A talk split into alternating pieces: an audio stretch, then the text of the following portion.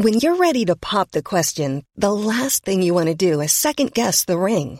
At Bluenile.com, you can design a one-of-a-kind ring with the ease and convenience of shopping online. Choose your diamond and setting. When you find the one, you'll get it delivered right to your door. Go to Bluenile.com and use promo code LISTEN to get $50 off your purchase of $500 or more. That's code LISTEN at Bluenile.com for $50 off your purchase.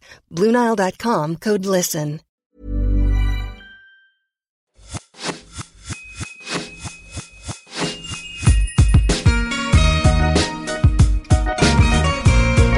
Bonjour et bienvenue sur L'Aléa, le podcast qui t'aide à devenir acteur de ta vie.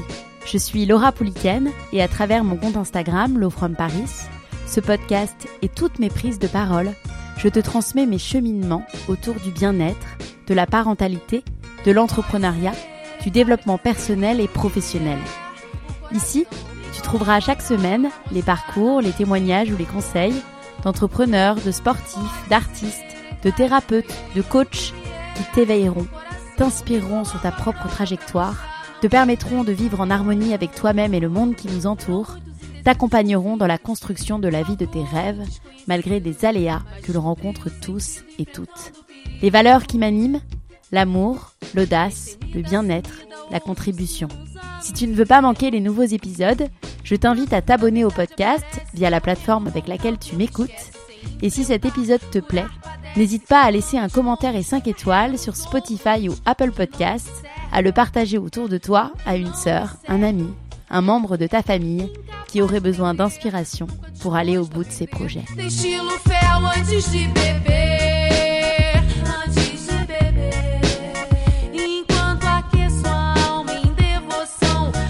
C'est une nouvelle interview à trois voix autour du couple, de la famille et du business que je vous propose aujourd'hui avec mes audacieuses, Céline du podcast 1, 2, 3 pépites et Swazik du podcast Au cœur du couple.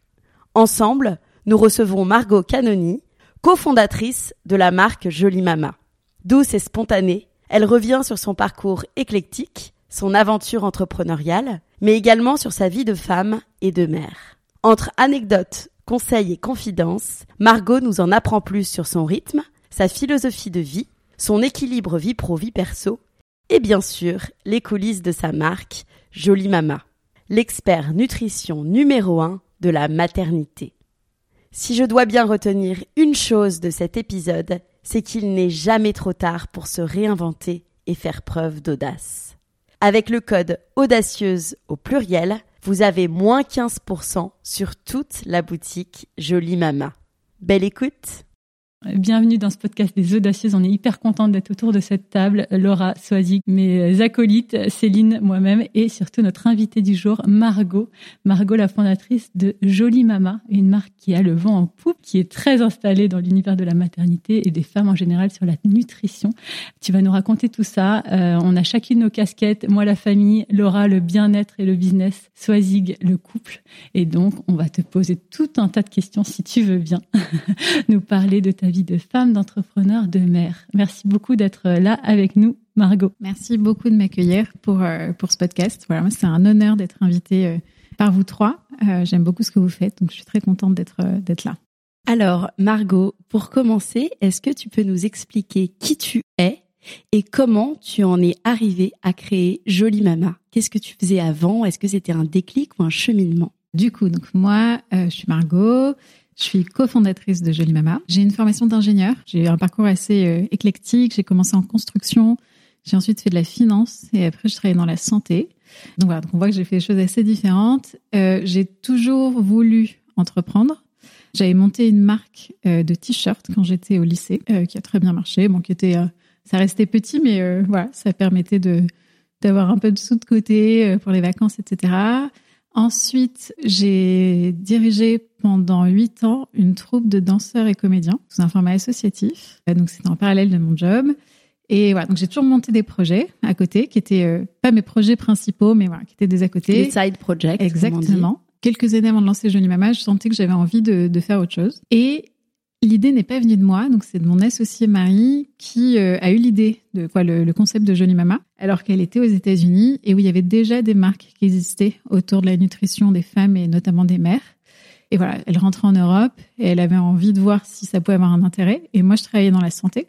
Et puis j'étais déjà maman de trois enfants. Et donc elle m'a contacté un peu voir qu'est-ce que t'en penses en tant que mère, en tant que un peu experte santé? Et ça m'a tout de suite parlé. Et du coup, comme j'étais un peu à la recherche d'un projet, j'ai un peu sauté sur l'occasion euh, de celui-là. Mais en tout cas, voilà, l'idée ne vient pas de moi. C'est pas mon cheminement personnel même si finalement j'adhère à 200% euh, aux valeurs et aux projets, mais c'est ça vient pas de moi. Quels sont les souvenirs que tu gardes de ton arrivée justement chez Jolie Mama, les premières étapes de mise en place, ton rôle qui s'est dessiné euh, dans la société? Pareil, ça a démarré un peu comme un side project. Je suis restée, euh, je sais plus, les deux ou trois premières années, j'étais encore salariée à temps plein à côté du projet, et on a complètement fait les choses à l'intuition. C'est pas un projet qui s'est construit, on s'est dit, on se pose, quel est ton rôle, quel est mon rôle, comment on construit? C'est en fait le truc, euh, on s'est laissé porter par le projet. Donc sûrement qu'on a fait des erreurs en le faisant comme ça. Mais voilà, on s'est laissé mener par notre intuition, par ce en quoi on croyait. Et puis ça a évolué petit à petit jusqu'à se devenir ce qui est aujourd'hui euh, une vraie entreprise euh, qui, je pense, commence à être vraiment connue dans le secteur de la, on va dire, périnatalité, du désir d'enfant au postpartum. Pour celles qui connaissent pas, est-ce que tu peux partager peut-être un ou deux produits phares de Jolie Mama? Ouais. Moi, je t'ai découverte en 2019 au moment où elle a été créée, puisque j'étais enceinte. J'ai eu l'impression du coup de voir une vraie explosion et une visibilité pour vous. Euh, mais pour celles qui connaissent pas, est-ce que tu peux nous dire peut-être euh, le produit phare, euh, celui dont tu es le plus fier Je pense que c'est la base, c'est qu'on est fier de tous les produits. C'est que chaque produit, vraiment, si on voit qu'un produit, on n'est pas sûr à 200%, on le sort pas. Donc voilà. Et en fait, nous, ce qui nous différencie vraiment de d'autres marques, c'est qu'on a des produits de food. Donc ce sont des produits qui sont à la fois gourmands, qu'on intègre dans son quotidien et en plus qui comprennent des nutriments. Donc l'équivalent en gros d'un produit food et d'un produit euh, complément alimentaire. Et celui dont je suis le plus fière, je pense que c'est la pâte à tartiner enrichie en DHA, qui a un succès, qui, marche super bien et ça montre vraiment qu'on peut faire du gourmand, du sain et un enrichissement et donc vraiment euh, consommer euh, différemment au quotidien. Margot, tu l'as précisé euh, en introduction, là tu es maman de trois enfants, euh, tu es aussi à la tête de cette boîte. Je pense que pour beaucoup de femmes, ça peut parler de savoir comment euh, tu organises ta vie, comment tu gères cet équilibre entre les deux. Ça peut être un vrai challenge. Est-ce que, bah, dis-nous tout. ouais. Alors déjà, j'ai mis beaucoup de temps à trouver un équilibre. Je pense que, et puis chacun a son équilibre. Donc les conseils que je vais donner, je pense que c'est les miens, mais c'est voilà, ça marche pas forcément pour tout le monde. C'est très difficile, je trouve, quand on est entrepreneur, d'arriver à se fixer des limites parce qu'on peut toujours travailler plus et se rendre compte que c'est un impact. Plus on travaille, plus quand même globalement on voit des résultats. Donc moi j'ai mis du temps à comprendre que voilà, que c'était un peu une fuite en avant et qu'il fallait de toute façon s'imposer des, des contraintes, des limites.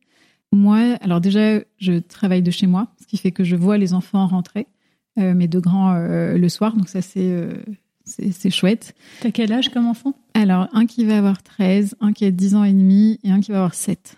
Et euh, les deux grands rentrent tout seuls et je vais récupérer le dernier euh, qui reste à l'étude après l'école, donc à 17h50. Et de 17h50 à 20h, en gros, je suis vraiment avec eux.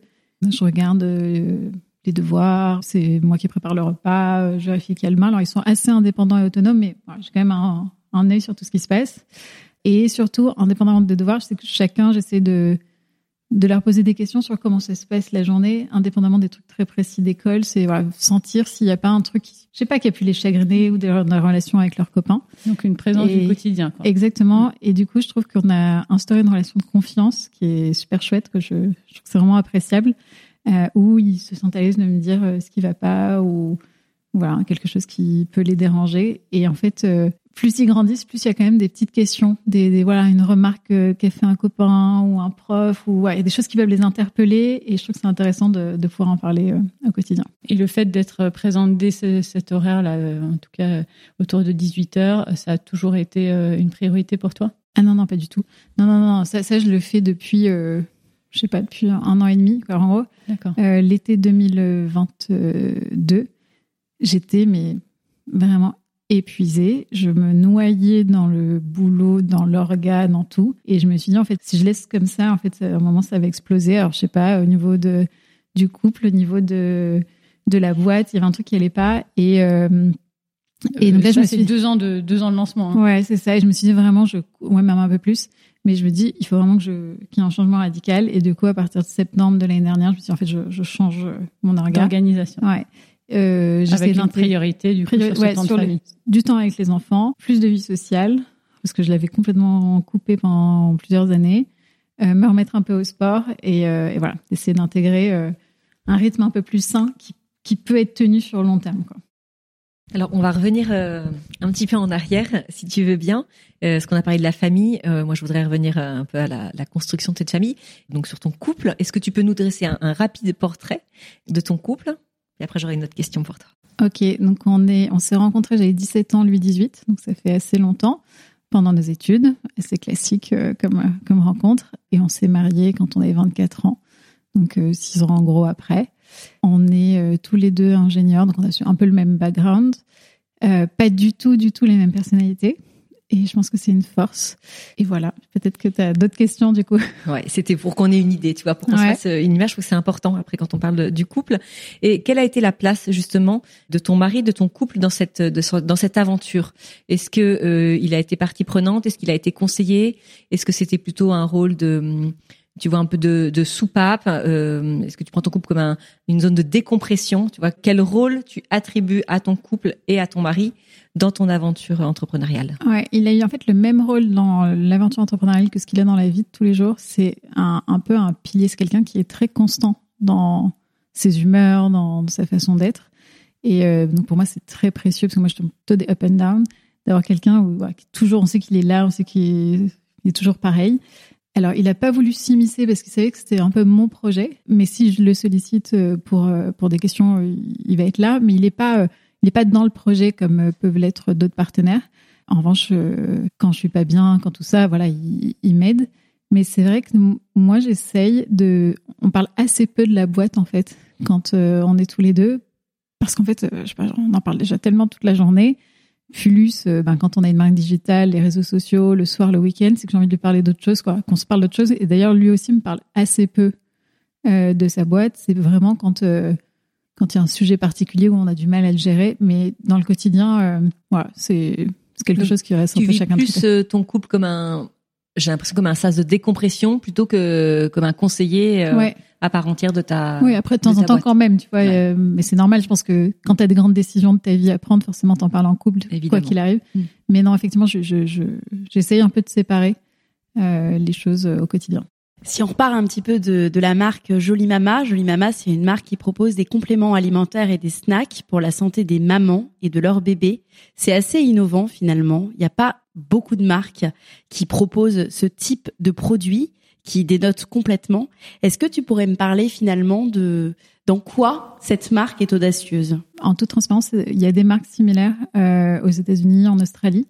En France, quand on a lancé, il y avait il y avait rien qui existait. Et encore aujourd'hui, il y a peut-être des marques qui sont concurrentes sur un ou deux produits, mais on n'a pas de marque qui vraiment concurrente sur l'ensemble. Et, euh, ouais, donc ça a été un gros pari quand même de, de se lancer là-dessus. Pour nous, aucune de nous deux n'était euh, ingénieur agronome. On n'avait aucune notion sur la production. Donc, il a fallu vraiment se lancer sur un sur un nouveau marché, euh, sur en plus un nouveau. En gros, on a développé un nouveau process pour euh, produire nos premiers produits qui étaient les snacks, parce que la façon dont sont faits des snacks, quoi, des, des barres de céréales habituellement, tue les vitamines qu'on aurait insérées dedans. Donc, on a dû développer un nouveau process. Au début, tout le monde nous disait mais c'est pas possible. Et en fait, on a, on s'est un peu acharné. C'était vraiment nouveau marché, nouveau processus de fabrication et nous, on n'y connaissait rien. Euh, moi, du digital, ça me parlait pas du tout. Je n'utilisais même pas Instagram à titre perso. Quoi. Je savais ah pas qu'on pouvait suivre des marques. Je croyais que c'était juste euh, quoi. J'avais mes sœurs, euh, mais ma famille, mes potes, mais voilà. Donc j'étais vraiment, euh, je partais de zéro. Donc voilà, vraiment très nouveau pour pour nous. On parle d'audace, donc forcément par rapport à la transmission de cette audace, est-ce que tu as une clé sur comment permettre à nos enfants d'oser de leur euh, laisser pousser les ailes? Est-ce qu'il y a quelque chose dans ta vie de famille que tu as envie de nous partager qui, qui permette ça? J'essaie de créer voilà, un climat euh, de confiance et d'ouverture d'esprit euh, à mes enfants pour leur montrer que bon, ils, sont, ils peuvent faire ce qu'ils veulent. Et après, dans audace, pour moi, alors il y a deux notions, mais peut-être que c'est que moi, c'est pas pas le, collectif, c'est qu'il y a la notion un peu de, danger, de faire des choses un peu dangereuses. C'est pas forcément ce que je pousse plus chez mes enfants, en tout cas, puis même dans ma vie personnelle.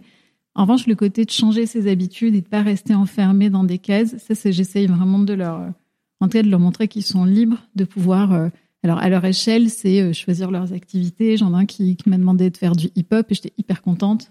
Alors que l'aîné pas du tout comme ça, de, de, de, le laisser faire, qui fait beaucoup de dessins. C'est plus leur leur dire qu'ils se mettent pas de pas contrainte particulière. Voilà. Après, j'ai pas été confrontée à un événement particulier, donc je saurais pas trop de quoi parler. Peut-être que ça va venir en continuant de, discuter, mais moi, j'ai pas d'éléments particuliers. Et il y a une question dans mon podcast que j'aime beaucoup poser, qui est quand même les, joies et les galères de maman. J'avais envie de t'entendre là-dessus. Est-ce qu'il y a quelque chose qui est marquant pour toi dans ta vie de maman, aussi bien dans le dans le positif que le moins positif? Honnêtement, j'ai des joies chaque jour. Le, petit sourire d'un enfant, quoi, de mes enfants, ou je sais pas, ils disent merci maman pour ça, quoi. Je chaque truc, chaque événement est un peu une joie. Et les galères, ben, ça aussi, on en a un peu tous les jours. Le démarrage de Jolie Mama avec un autre euh, job à côté, etc. Pour moi, c'était très très dur. Je trouve qu'on tombe dans, vite dans une spirale infernale où on n'est pas beaucoup là pour ses enfants. Du coup, on culpabilise. Du coup, on est encore moins bien. Du coup, on, on est moins là. Et du coup, on culpabilise. Et je trouve ça hyper difficile. Et là, j'ai l'impression justement que tu as fait ce chemin et que tu as réussi à trouver cet équilibre parce que ta boîte était lancée, peut-être que tu avais plus confiance et que c'était le bon moment pour reprioriser sur la famille et avoir ces temps de qualité avec tes enfants en fin de journée et être présente finalement dans le quotidien. Ouais, après on sent que c'est des équilibres euh, fragiles. C'est-à-dire mm. qu'on peut pas se dire à un moment j'ai trouvé l'équilibre et c'est bon, je suis lancée, euh, mm. tout va bien. Quoi, c'est des choses qu'il faut retravailler euh, un peu régulièrement pour être sûr que, ouais, que cet équilibre reste bien en place. Je vais rebondir sur cette notion d'équilibre. Euh, on sait, et tu l'as dit, le, le temps qu'il faut consacrer à sa boîte quand on la crée. Donc vous avez tous les deux des jobs très prenants. Quelles sont vos clés en fait pour vous préserver tous les deux? En tant que couple? En tant que couple. Alors c'est marrant parce que j'en parle pas mal autour de moi. Il y a beaucoup de gens qui trouvent qu'ils n'ont pas beaucoup de temps entre eux, mais nous, je trouve qu'on passe pas mal de temps ensemble. Peut-être parce que si on se met quasiment jamais d'événements le soir, pro ou perso, en semaine. Donc le soir, on est ensemble. Euh, donc voilà, il y a déjà tous ces moments. Alors d'ailleurs, j'espère qu'elle l'écoutera, mais une de mes sœurs euh, m'offre chaque année comme cadeau de me garder les enfants un week-end. Meilleur cadeau. exactement. Et du coup, voilà, donc c'est un peu le rituel. on a un week-end à deux.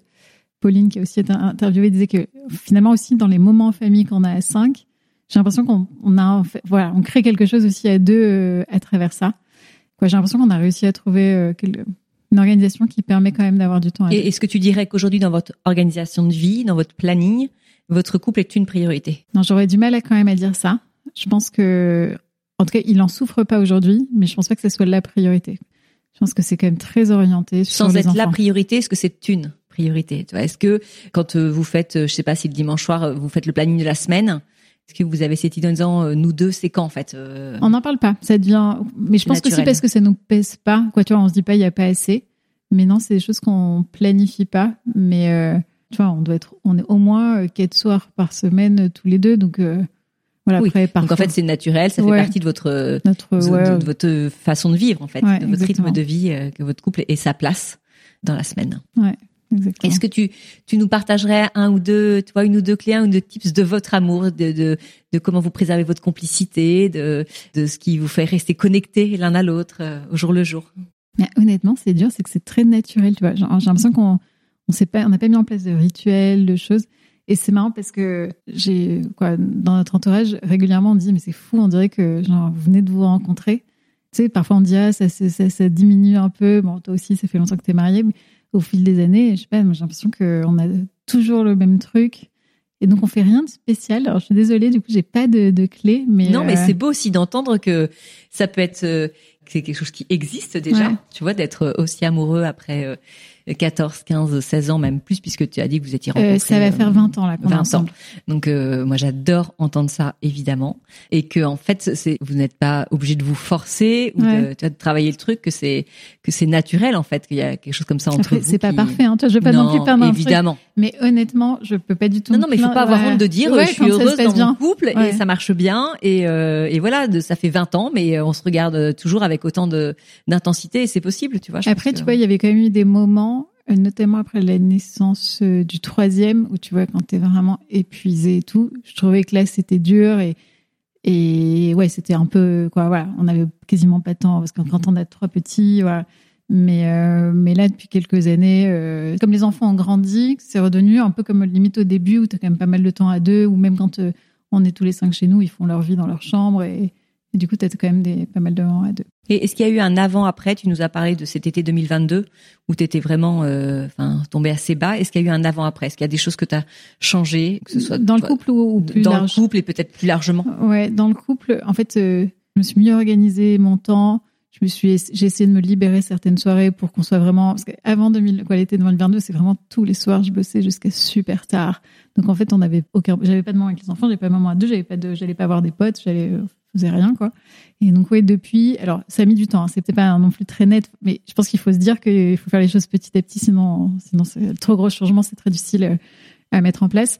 Mais ouais, petit à petit, euh, j'ai réussi à ce qu'on passe plus de temps euh, le soir à mieux organiser mon travail, à me mettre des objets, quoi, à faire moins mais mieux. C'est une phrase qui, en tout dans l'entrepreneuriat, je pense très très utile à avoir en tête et, euh, et voilà. Mais euh, oui, je pense que le fait de, de voilà, d'avoir libéré du temps, bah forcément ça aide parce que si on passe plus de temps ensemble, on retrouve cette complicité et, et voilà. Est-ce que dans cette euh, dans ce moment de tourmente peut-être, c'est intéressant, tu as eu des warnings de tes enfants ou des remarques, des choses qui t'ont éclairé, qui t'ont fait prendre conscience que c'était important de peut-être changer un peu le curseur? Énormément, c'est une très bonne question. En fait, quand on a des enfants qui sont suffisamment grands, je trouve que c'est en général ceux qui, les personnes de ton entourage qui t'alertent le plus vite parce qu'ils sont sans filtre et qu'en fait, euh, bah, t'es pas là, ils vont te le dire. Et euh, ouais, moi, ils me disaient, maman, tu fais que travailler, euh, regarde papa, lui, il est là.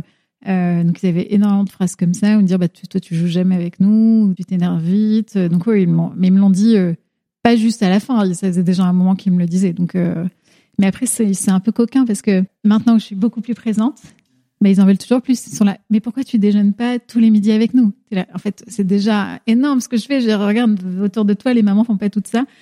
Donc après, j'ai l'impression que c'est jamais assez pour eux, qu'ils ils prennent vite les, les habitudes de ce que tu as mis en place et ils en voudraient un peu plus. Quoi. Ouais, c'est hyper intéressant de se dire en effet, on donne un peu, ils demandent Ouais. plus et du coup, je pense que ça concourt à cette fameuse culpabilité maternelle dont on parle souvent euh, parce que en fait, on a l'impression de jamais donner assez et c'est déjà très bien tout ce que tout ce que tu partages avec eux. Donc, euh, je, je vois ce que tu veux dire.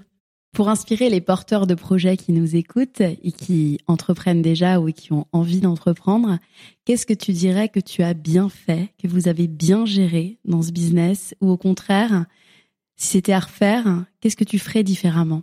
Alors, je vais commencer par la deuxième. Je pense que si c'était à refaire, je, ferais, je referais tout différemment, mais parce que c'est mon tempérament. C'est-à-dire que, tu vois, je, vois qu'il y a plein de trucs qui étaient pas parfaits, mais je pense que en faisant différemment, je ferais d'autres erreurs, tu vois. Je pense que et du coup, je pense qu'il faut se dire qu'on fait des erreurs. En fait, quand on entreprend, c'est obligatoire. On, se met forcément un peu à nu, un peu à risque. Et donc, il y a des erreurs qui sont faites. Hein, qui sont, d'ailleurs, même quand on est salarié, on peut faire des erreurs. Mais donc, on peut faire des, des erreurs. En tout cas, ne pas s'arrêter, tu vois, aux, aux, erreurs. Et je pense que ce qu'on a réussi, justement, c'est qu'on a, on a eu des énormes galères. Des, vraiment des trucs où on aurait pu dire, OK, on arrête et c'est fini et tant pis. Par exemple par exemple, notre site, on vend en ligne. Hein. 98% des chiffres est fait en ligne. Notre site internet, en juin 2022, nous a, a planté. Voilà, quoi, en gros, il marchait pas. Euh, on avait changé, on était passé par une nouvelle agence et le truc ne marchait pas. Il a pas marché pendant des mois. Et là, tu te dis, en fait, euh, genre, voilà, d'un coup, on n'avait plus, plus de chiffre d'affaires, etc. Et c'était hyper difficile. On aurait pu se dire, ben, on arrête. Alors, on a eu aussi euh, une erreur. En fait, nos produits euh, sont bio. Et euh, en fait, il y a une erreur au sein de l'organisme certificateur bio qui nous a dit en fait vos, vos, produits sont plus bio, vous pouvez plus rien vendre. C'était une erreur de chez eux. Sauf que nous, en fait, on, pour résoudre le truc, on a dû prendre des avocats, faire c'est pas un procès, mais bon, en gros les, ouais, les convoquer, etc. Et en fait, ça c'était plus, c'était encore un peu à nos débuts. Mais là aussi, on aurait pu dire, mais en fait, on arrête. Et voilà, à chaque fois, on s'est battu. Alors, il y a toujours une phase où c'est genre l'horreur absolue, on se dit que c'est fini. Mais ces phases-là, elles ont duré 24-48 heures et après, on se dit, OK, on reprend les choses calmement et on fait les choses step by step. On croit en ce qu'on fait, on va y arriver. Et voilà. Donc ça, et je trouve que, en tout cas, euh, en apprentissage personnel, on a vraiment évolué énormément. Et ça, je pense que de, de savoir gérer notamment ces moments de crise, quel que soit l'avenir de la boîte, etc., c'est un truc qui est hyper utile dans sa vie pro, mais aussi parfois dans sa vie perso. Donc voilà. Et ça, je pense que pour en discuter avec pas mal d'entrepreneurs, on passe tous par des moments difficiles. Et euh, c'est voilà, de, de, de, prendre ces choses-là avec calme, etc. C'est vraiment euh, vraiment Bien important. Sûr. Et puis c'est de ces mini échecs qu'on en ressort beaucoup plus Ouais. fort et qu'on apprend finalement. Ouais, mais en fait, quand t'es dedans, sais, ce genre de phrase, ça te Ah t'es ouais. ouais, ok, bon, euh, mais bon, C'est là, clair, euh, mais avec du recul, t'es Ouais. trop content parce que tu sais gérer des situations en plus. Et ce qui s'est bien passé, est-ce que tu conseillerais peut-être à ceux qui nous écoutent? Alors, ce qui s'est bien passé, qu'on a mis du temps à mettre en place. On sait déjà d'avoir une organisation où on se fixe personnellement, tu vois, des, des contraintes et de pas se laisser envahir par la boîte euh, dans sa vie de tous les jours. Et aussi de se fixer des objectifs, alors un qui soit atteignable et deux qui matchent avec euh, la façon dont tu veux vivre, etc. Je trouve qu'on est parfois parce que tu vois les autres à côté qui avancent très vite, qui machin, tu te, soit la société, soit toi, tu te dis, bah, en fait, j'ai pas le choix, je dois faire la même chose. Il faut que j'ai atteint tant de machin, de chiffre d'affaires, tant de trucs, etc. Mais en fait, on s'en fout, quoi. Le, tu vois, le, c'est pas un, ce qui compte, c'est que toi, tu sois bien dans ton projet. Bien sûr.